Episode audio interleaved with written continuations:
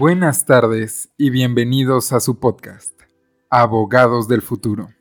El día de hoy tenemos la muy buena fortuna de tener a un gran invitado, nuestro compañero y amigo Pedro Romero, el cual es eh, licenciado por la Universidad Nacional Autónoma de México. También es maestro en, em, en política criminal por la UNAM también. Tiene un posgrado en prevención de lavado de dinero por el INACIPE y además cuenta con una especialidad en impartición de justicia. Eh, el día de hoy vamos a estar tratando un tema que es muy importante eh, para todas las empresas del sector financiero, pero lo vamos a enfocar justamente en estas empresas que hemos venido platicando a lo largo de estos últimos podcasts, las fintech. Como lo hemos mencionado anteriormente, estas fintech son eh, empresas que usan las nuevas tecnologías para poder dar créditos y también eh, pues hacer medios de pago novedosos. Esto es decir, eh, criptomonedas, los crowdfunding, las sandbox y las que son las transmisoras de dinero. Eh, este tema resulta muy relevante últimamente ya que están teniendo un auge tremendo este tipo de compañías y sin más preámbulo, me gustaría darte la introducción, Pedro, y que nos pudieras compartir un poco más de tu experiencia al respecto. Eh, bueno, Juan, muchas gracias por invitarme. Este, te agradezco mucho y, espero estar al nivel de tus invitados. Eh, bueno, eh, tenemos una consultoría, nos dedicamos precisamente a asesorar en temas de prevención del lavado de dinero, pero específicamente, bueno, yo me enfoco al, a los, de acuerdo al, al GAFI, a las entidades no, no, no financieras. Conozco, conozco eh, eh, las entidades financieras, sin embargo me, me, me, gusta más o le pego más a lo que son las entidades no financieras. Sin embargo, pues las fintech, fíjate que ya, ya existían, ¿no? Desde hace, desde hace algún tiempo y apenas en marzo de 2018 fue que la, que la, la ley, surgió la famosa ley FinTech, ¿no? Que, te, eh, que prácticamente, como tú ya bien lo mencionaste, eh, te regula dos, dos tipos de, de, producto, por así llamarlo, dos tipos de instituciones, igual ya lo, ya lo mencionaste. Sin embargo, no regula todos los modelos, eso es algo muy importante. No solamente el colectivo, y como tú ya bien lo mencionabas, los fondos de pago electrónico. En colectivo, pues distingue sus tres productos. Y también en cuanto a, los fondos de pago electrónico, pues también mantiene como sus subproductos y deja como, como un espacio para la caja de arena, ¿no? Lo que dicen sandbox, modelo novedoso, que es una autorización parcial que tiene que hacer CNB para precisamente eh, este tipo de, de productos. Aquí, Juan, la pregunta que, más bien yo, yo te quisiera hacer, y por lógica, es, a ver, tenemos instituciones que son eh, plataformas digitales que, que ofrecen ciertos productos como si fuera una institución bancaria.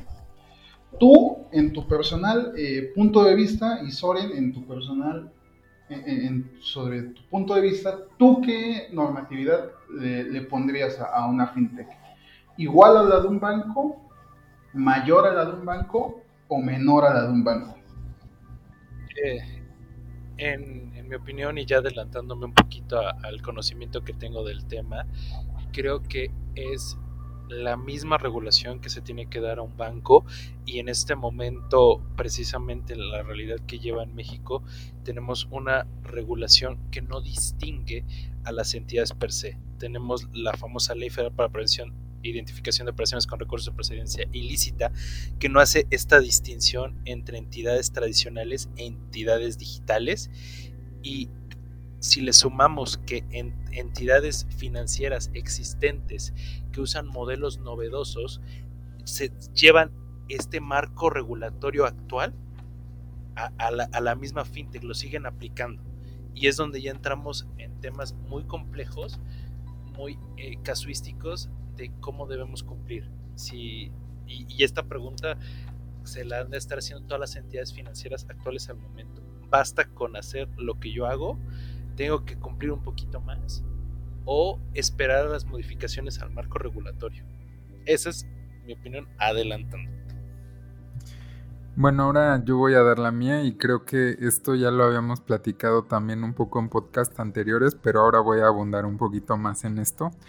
Em, mira, yo creo que justo estas eh, fintech nacen por la sobreregulación que existe aquí en América respecto a pues las entidades financieras, ¿no? Que a veces es muy difícil hacer tu banco, tu SOFIPO, tu SOFOM, porque tienes mil requisitos. Entonces, esta es como, digamos, la respuesta del mercado a ese, ese exceso regulatorio. Entonces, lo que yo pienso y lo que yo siempre he defendido a este respecto es que se debe de hacer dos cosas en este, en este tipo de, de, entidades, ¿no? En primer lugar, se tienen que clasificar entre reguladas y no reguladas. Esto tomando en consideración obviamente como se hace con las OFOMs, si son parte de un grupo financiero, si tienen este, emisiones en el mercado de valores o si son parte de algún grupo que pueda pues meter en problemas al sistema financiero.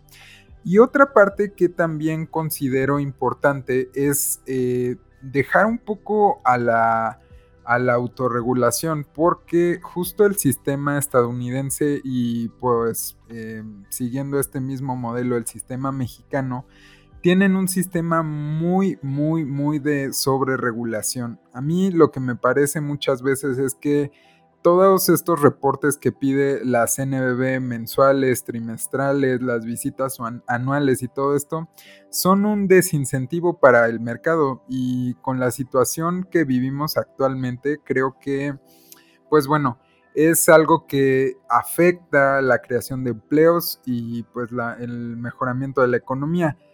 Pero em, no sé, Pedro, ¿tú, ¿tú qué opinas al respecto? ¿Cuáles podrían ser los riesgos que eh, tú verías como especialista respecto em, a dejar el mercado tan abierto? ¿Qué sería lo que te más te preocuparía? Bueno, amigo, precisamente hay dos, eh, dos posturas al respecto. La primera es que dicen, oigan, ¿cómo es posible si no tiene la misma infraestructura que un banco? En materia de lavado de dinero, pues sí, eh, la gente o algunos tienen una postura muy temerosa respecto de que se puede utilizar para, pues precisamente para, para lavar dinero, ¿no? Que al final de cuentas, lavar dinero, ¿qué es? Pues bancarizar el dinero malo y hacerlo pasar como bueno. En, términos muy simples, muy llanos, sin meterse eh, eh, en, en, las conductas del 410 del Código Penal, pero prácticamente es eso hacer parecer el dinero malo eh, eh, en bueno y introducirlo al sistema financiero mexicano. Entonces, mucha gente tenía miedo de esto. Y de hecho eh, la CNB lanzó como una campaña muy agresiva, no agresiva porque no, en estos temas no, no, lo puedes llamar agresivo, una campaña muy inclusiva de todas las, de todas las fintech para diseñar sus propias matrices de riesgo. Por lo general, eh, este, estos esquemas para, para evitar el eh, lavado de dinero son basados en un, en un, enfoque de riesgo, ¿no? ¿Qué es lo que pasa o qué es lo que tienes que hacer? Pues primero tienes que identificar los productos, ¿no? ¿Qué ofreces, no? ¿Qué ofreces este, algún tipo de inversión? Como ya, bueno, tú ya hablaste en un podcast, podcast anterior de, de las crowdfunding, ¿no? Entonces, pues ya, ya ahí fácilmente puedes ubicar qué tipo de productos puedes ubicar o qué puedes ofrecer al mercado. Y eso es una, ¿no? Entonces, identificas tu producto. Dos, tienes que identificar a tu cliente. Oye, ¿para qué tipo de cliente me está contratando? Yo por lo general cuando, cuando trato de explicar esto de, de, las matrices de riesgo y tocamos el tema de identificación de, de un cliente, eh, yo siempre pongo el ejemplo de que si tú fueras dueño de una cafetería y en tu cafetería siempre eh, va un comensales entre 50, 60 años, eh, gente eh, jubilada que va a tomar su café y de momento llega una persona de unos 30 años con un eh, aspecto muy, muy eh, portentoso y pues evidentemente distingues que no es un cliente habitual. Lo mismo pasa en materia de lavado de dinero. Eh, por lo general hay operaciones que son muy regulares, muy regulares y lo inusual o lo inusual es lo, que te lleva a hacer este tipo, este tipo de reportes, amigo. Entonces, pues, identificas tu producto, identificas tu cliente y también tienes la oportunidad en esta elaboración de, matices, de matriz de riesgo, eh, precisamente clasificar tu riesgo, ¿no? Muy riesgoso, poco riesgoso, etcétera. Pero, pero básicamente eh, sí tienen la, misma regulación, tienen las mismas eh, obligaciones en materia de lavado de dinero, deben de tener su oficial de cumplimiento y deben de tener también su, su manual ¿no? de, de, cumplimiento respecto de obligaciones de lavado de dinero. Claro, y creo que es un, un gran punto justo el que, el que mencionas. Eh, Soren igual quiere comentar algo, así que adelante amigo. Muchas gracias por la aportación y retomando el comentario que menciona Pedro, es muy importante mencionar esta nueva tendencia que están generando las fintechs sobre la autorregulación y una de ellas se da por los llamados sandbox o quejas de arena, que son entornos regulatorios a prueba. ¿Qué significa? Esto es que el sector privado, el sector académico y las instancias reguladoras coordinan espacios de pruebas para analizar modelos de negocio que aún no se encuentran regulados por una regulación oficial en un país, en un conjunto de países, y se busca la manera en cómo tanto el sector privado como el sector público va a responder a estas amenazas. Muchos de estos eh, sandbox responden a la amenaza del, lavado de dinero. las entidades financieras, los stakeholders de estas entidades están igual preocupados que, las propias autoridades de cómo el blanqueamiento de capitales me va a afectar a mi, a mi operación. De si las medidas que estoy tomando, tanto digitales, operativas, como regulatorias, son lo suficientemente fuertes. Y llega un punto que, que no se había visto en, el sector financiero de son los propios actores privados que le dicen al gobierno, oye, creo que no soy suficiente. Por favor, revisa mi autorregulación, vamos a coordinarnos.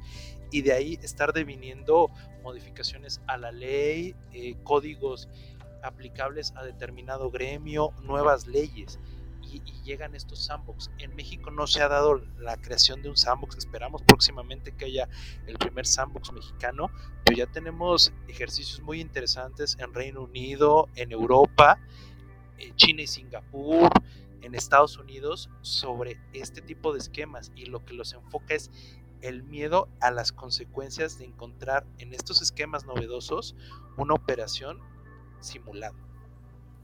Claro, creo que justo siempre es este miedo lo que, lo que termina moviendo a las cosas. Y aquí me gustaría mencionar dos casos que creo que han sido un parteaguas en el, en el mercado mexicano. El primero que me gustaría mencionar es el de FICREA, que pues como todos eh, sabemos, este caso fue pues un escándalo realmente.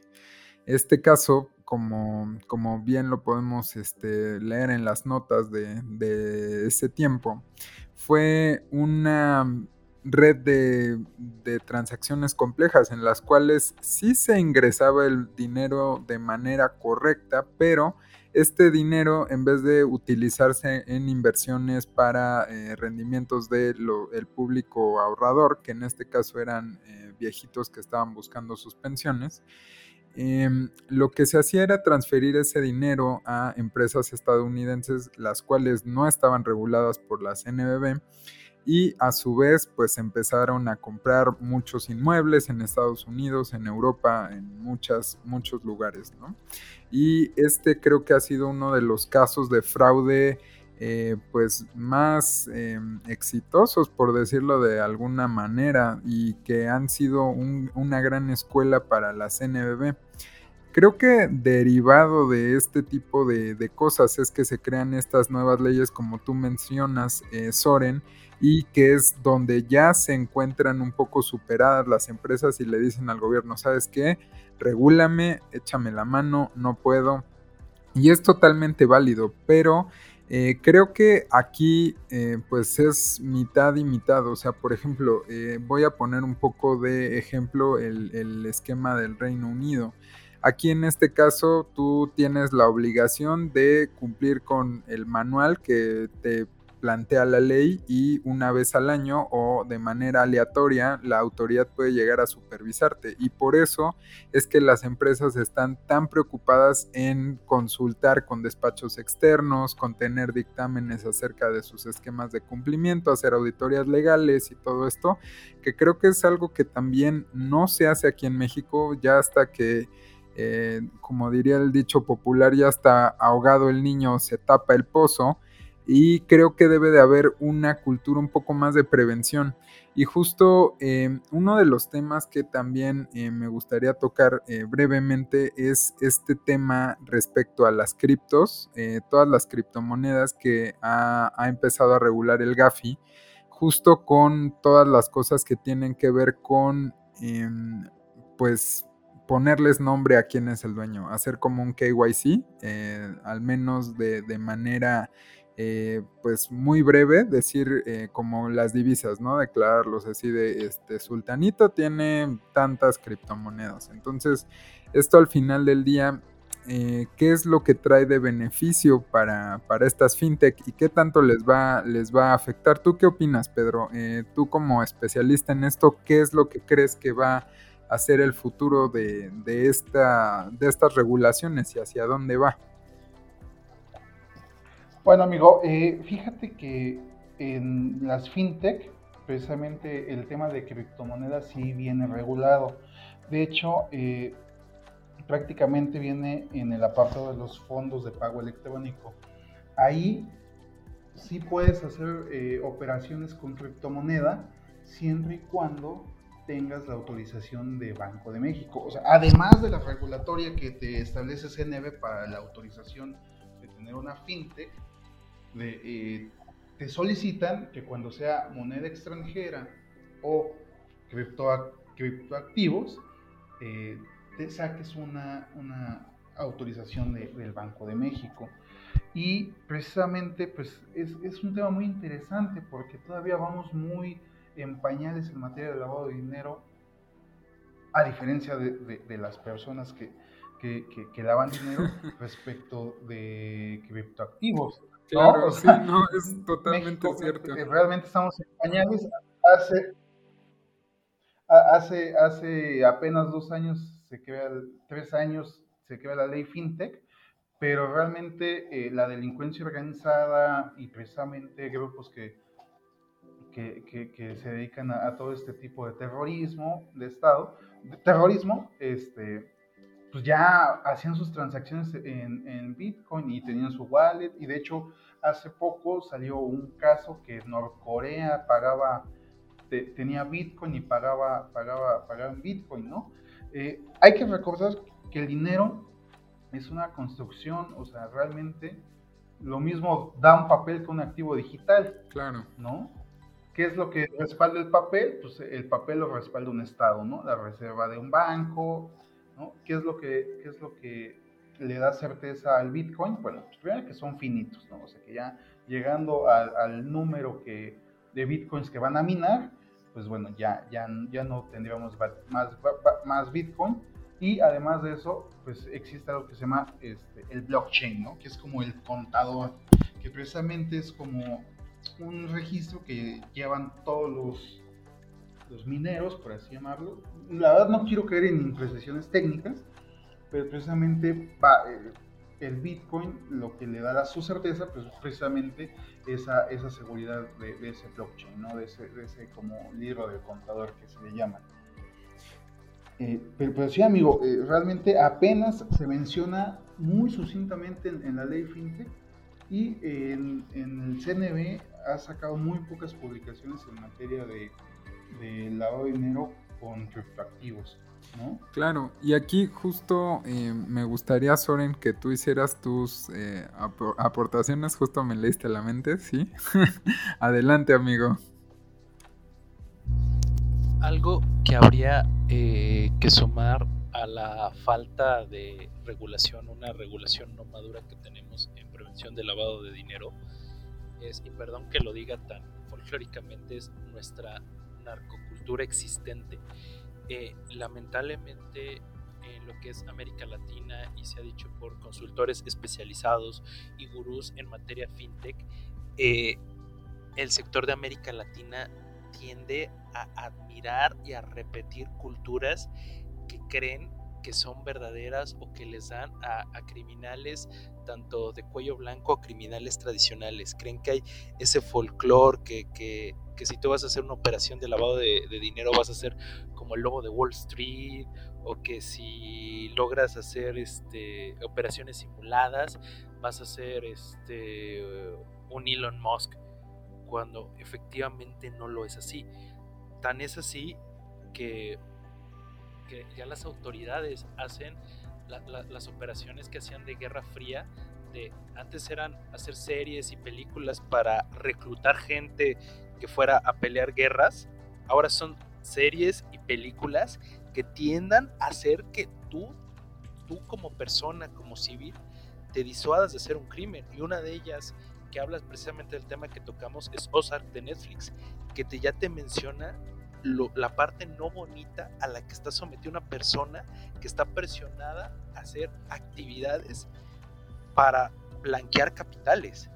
Y es una serie que se recomienda porque te explica muchos de, los temas que se tratan en leyes actuales de una manera ya más esquemática, de no es una guía de cómo lavar, es una guía de que hagas conciencia de que una vez que haces una operación de lavado tienes consecuencias y cómo tienes que salir de ellas y todas las implicaciones que tiene en tu sector, tanto personal, familiar y, propiamente financiero.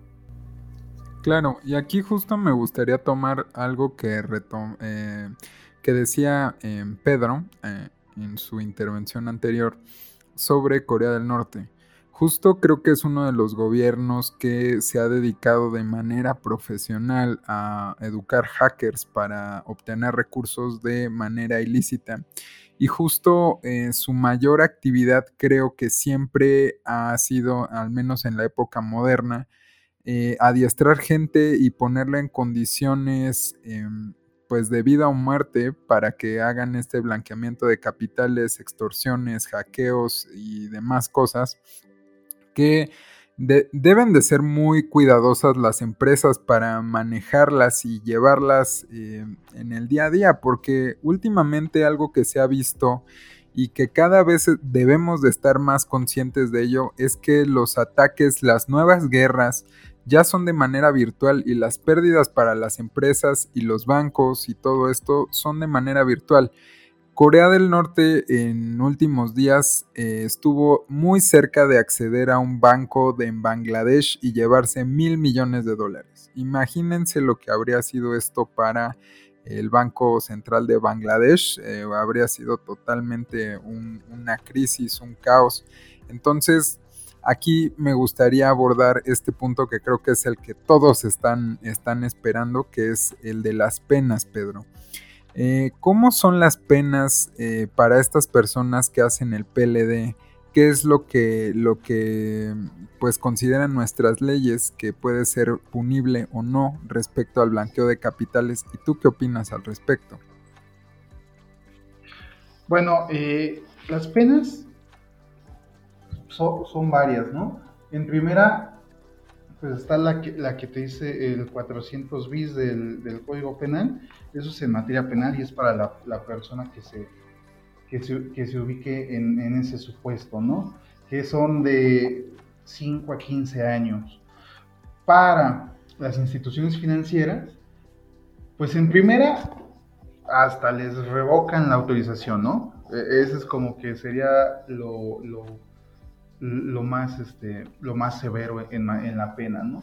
Pero además de eso, fíjate que hay una serie de atenuantes que pueden eh, ayudar, por así llamarlo, a, las instituciones financieras, ¿no? Una es que, pues, que tengan su oficial de cumplimiento, que tengan su manual de cumplimiento en materia, en materia de lavado de dinero y otra serie de documentos que pueden atenuar, ¿no? Que, puede, que pueden de, hacer que ver a la autoridad o pueden hacer pensar pues, que no fue de manera intencionada.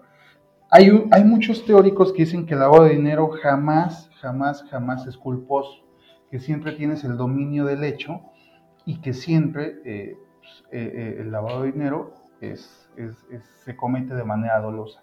También, por ejemplo, para los empleados bancarios, para los empleados de instituciones financieras, pues es un agravante, ¿no? de un tercio de, lo, de las penas que ya te había mencionado del 400 bis, amigo.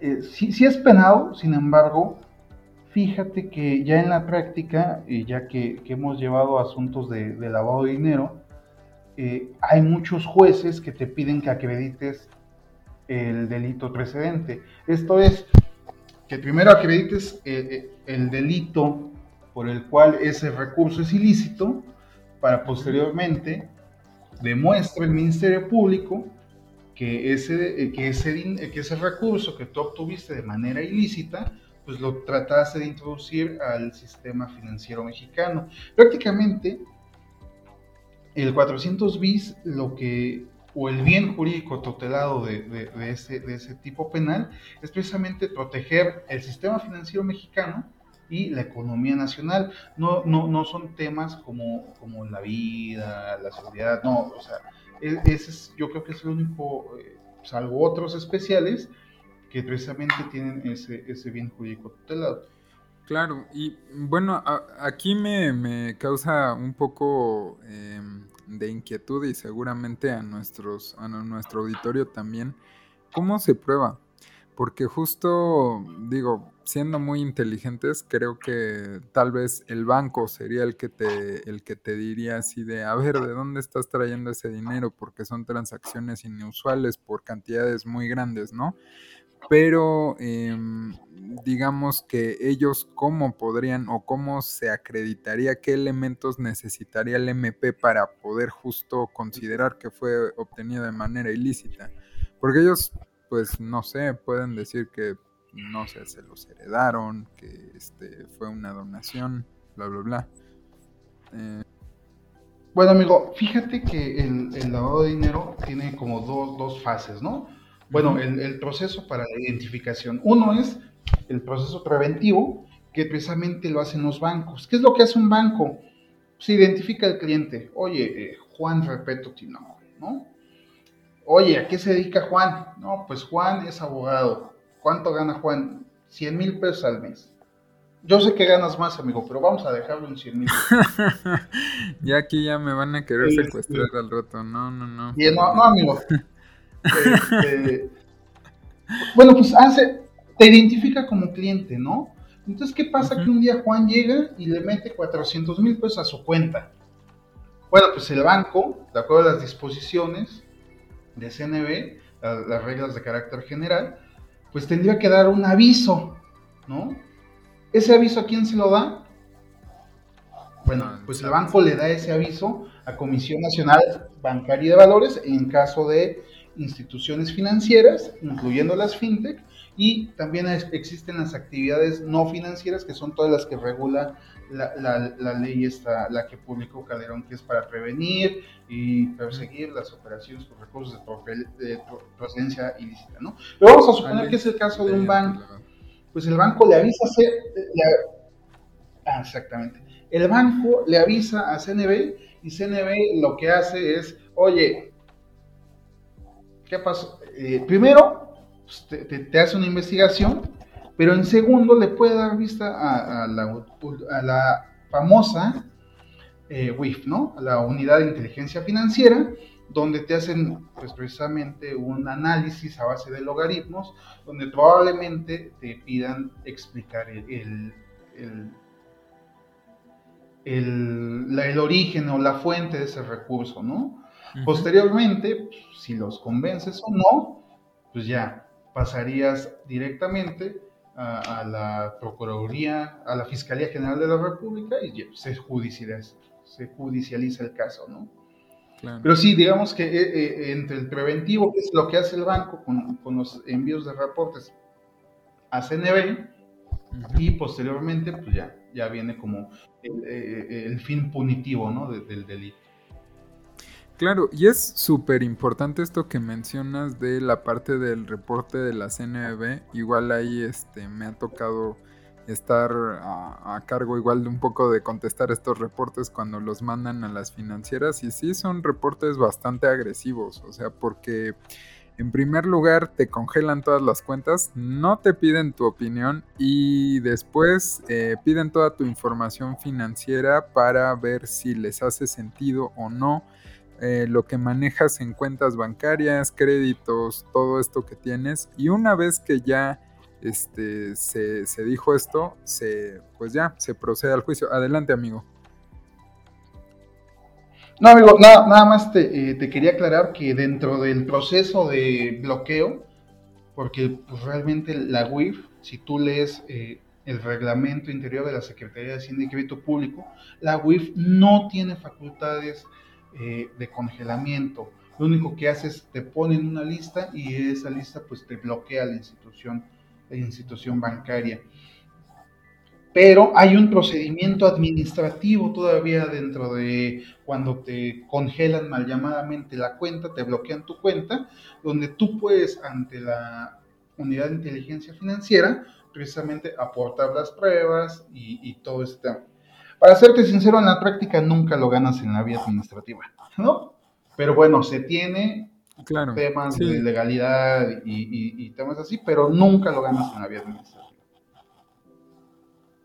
Sí, definitivo. Esto te lo digo tal vez este aquí un poco pues eh, en cosas que me ha tocado ver, eh, incluso de clientes que em, en algún momento me tocó estar negociando con ellos para créditos dentro de un banco y luego en otra institución financiera me tocó ver que ya les, les daban un reporte en el CTA, que es cuando, pues es la primera instancia, ¿no? Antes de hacer el bloqueo de cuentas y todo esto.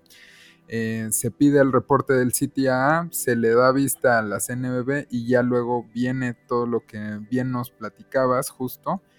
Y sí, definitivamente esto es un juicio pues muy agresivo. Bueno, es un procedimiento administrativo primero y ya después cuando se tiene que substanciar, eh, pues si ya se está judicializado el asunto, ahí es lo, es lo duro. Adelante, Soren. Sí, nada más complementando a esta dureza que tienen los procesos sancionadores en materia de prevención del lavado de dinero, son dos factores a tomar en cuenta que rompen con la lógica jurídica eh, eh, en materia penal. Uno de ellos es el principio de no autoincriminación. Aquí es completamente lo contrario. Prácticamente es probar que tú no lo hiciste cuando son tus datos, tu información en contra tuya. Y segundo, la ausencia de pruebas eh, en el sentido de que en el momento de que la autoridad identifica una operación que tú no puedes justificar, dice que ahí está cometiendo el ilícito. La falta de, trazabilidad o el tracking financiero es donde dicen, aquí tú no acreditas cómo pasaste de 50 pesos en tu cuenta a 100 mil dólares. En ese momento, sin prueba alguna, están diciendo, aquí cometiste lavado de dinero. O sea, está rompiendo dos elementos importantes en la doctrina jurídica penal. O sea, tú te estás autoincriminando porque es tu propia información la que te está jugando. Y segunda, el que te están diciendo, como hay un faltante, estamos probando un hecho negativo que te está parando perjuicio. Tú eres el que tiene que crear la prueba para defender este hecho negativo. No es el Ministerio Público, no es la unidad de inteligencia financiera, no es el banco el que lo tiene que crear. tú tienes que dar este tracking de que se falte, de que no falte. Es decir, ah, no, es que pasé estos 50 a estos 100 mil dólares porque yo tenía una casa y esta casa la vendí y me pagó en efectivo tal persona. Y ya. Es donde rompe. Por eso se vuelve un proceso extremadamente agresivo. Sí, esto es súper delicado igual porque actúa como de una forma muy muy parecida a como a veces actúa el SAT.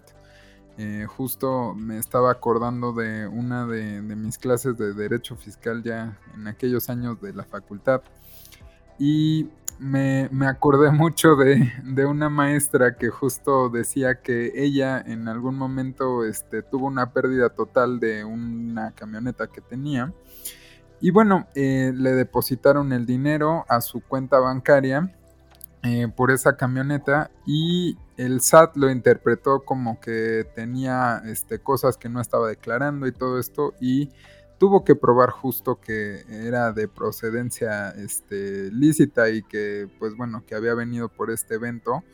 Y esto es lo que podemos observar en este en este pues en este tipo de procedimiento administrativo y a su vez en el juicio ya para cerrar un poco eh, me gustaría, Pedro, que nos dieras tus consideraciones finales para cerrar tu postura y una vez que hagas esto, yo voy a eh, cerrar el podcast. Eh, bueno, amigo, pues en conclusión, creo que todavía nos falta mucho para avanzar, tanto en regulaciones de instituciones de financiamiento, las fintech, y en materia de lavado, creo que todavía México no hace un match en cuanto a la armonización de estas dos regulaciones. Si bien es cierto, te establece las mismas consideraciones y obligaciones que banco, y hasta hace poco sacaron unas reglas o disposiciones generales que las cuales tenían que cumplir las, las fintech.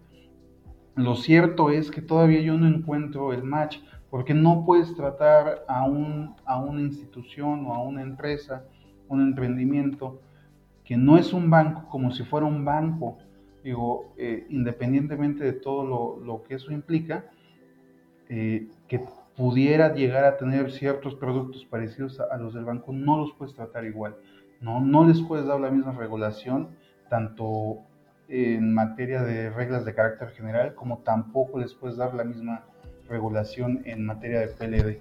Eh, esperemos que pronto, ¿no? Y con esta pues, con esta, con esta nueva legislatura, pues sea posible tener una, regulación más armónica que la, que la actual, ¿no? Muchas gracias, amigo.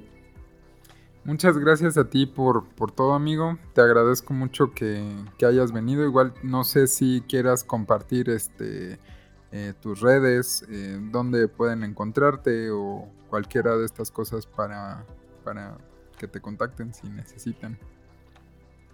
Me encuentro eh, como Pedro Romero. Eh, realmente pues, no subo nada académico, nada de chamba, pero pues ahí, si tienen alguna duda algún interés, con, todo gusto se, se lo resolvemos. Siempre he pensado, y creo que tú eres de la misma idea, amigo, que si tienes conocimiento y, no lo compartes es como si no lo tuvieras. Entonces, eh, creo que compartimos esa idea los que estamos aquí. Y pues te agradezco mucho y le agradezco a, Soren eh, por la invitación. No, pues muchas gracias a ti por venir. Muy, muy, muy agradable y muy productiva esta plática. La verdad es que sí, me gustó mucho y creo que fue eh, algo que normalmente no tocamos, los temas penales, pero son muy padres. Y pues bueno, eh, con esto me, gustaría despedir el podcast. Eh, saben que a nosotros nos pueden encontrar en www.corporeto.com y también nos pueden encontrar como Corporeto en LinkedIn, en Facebook y a mí me encuentran como Juan Repeto en todas las redes sociales. Eh, muchas gracias por su tiempo y los esperamos en el próximo podcast. Gracias por su atención.